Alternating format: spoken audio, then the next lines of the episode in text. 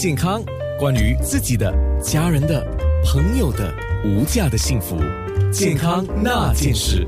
今天王药师医美篇来到了臀跟脚，也是这个系列的最后一篇了啊。那讲了臀要提臀，腿不要水肿。那好，有一些保健小贴士。当然，我们就说，记得刚才我们所分享的一些不良的不良的习惯，就要改掉。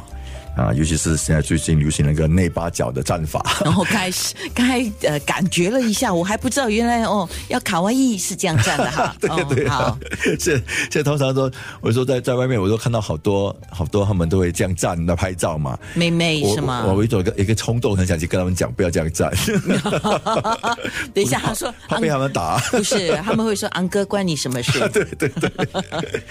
然后这个另外就是我们说常做一些脚脚步的运动操啊，还有刚我们说。示范运动操，这是一个很很很好的一个保健方式啊，在家里能够做啊，而且就是说呃，什么呃什么人都能做啊，当然说适量。如果当你做的觉得呃太过激烈啊，你不用做快啊，可是如果做就算做慢的话，做哎我有点不舒服的话，就坐下来就休息，就不要再继续做啊，这自己的身体状况是最重要的。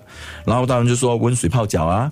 温水泡脚是一个很好的一个养脚，还有消水肿，跟这促进这个循环。不过你要了解，当我们正脚的时候，对，呃，主要是把血液带去脚部。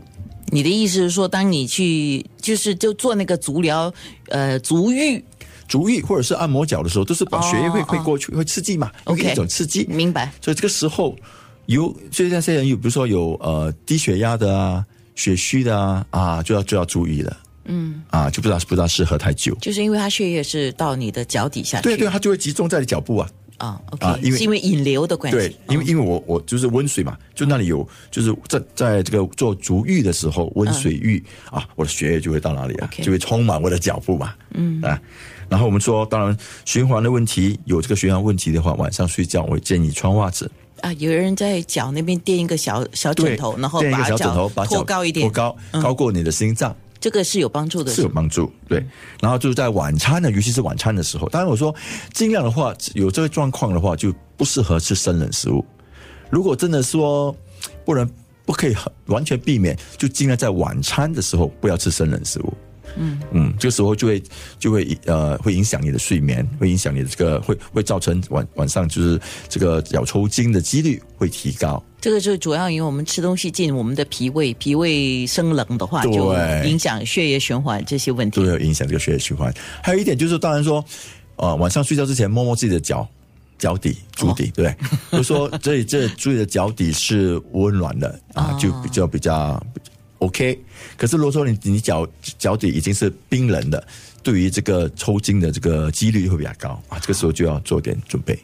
原来啊，就是每一天呢，就晚上睡觉的时候，不只是要摸摸自己的良心有没有做错事，还有摸摸自己的脚。对对对，祝大家健康，健康那件事。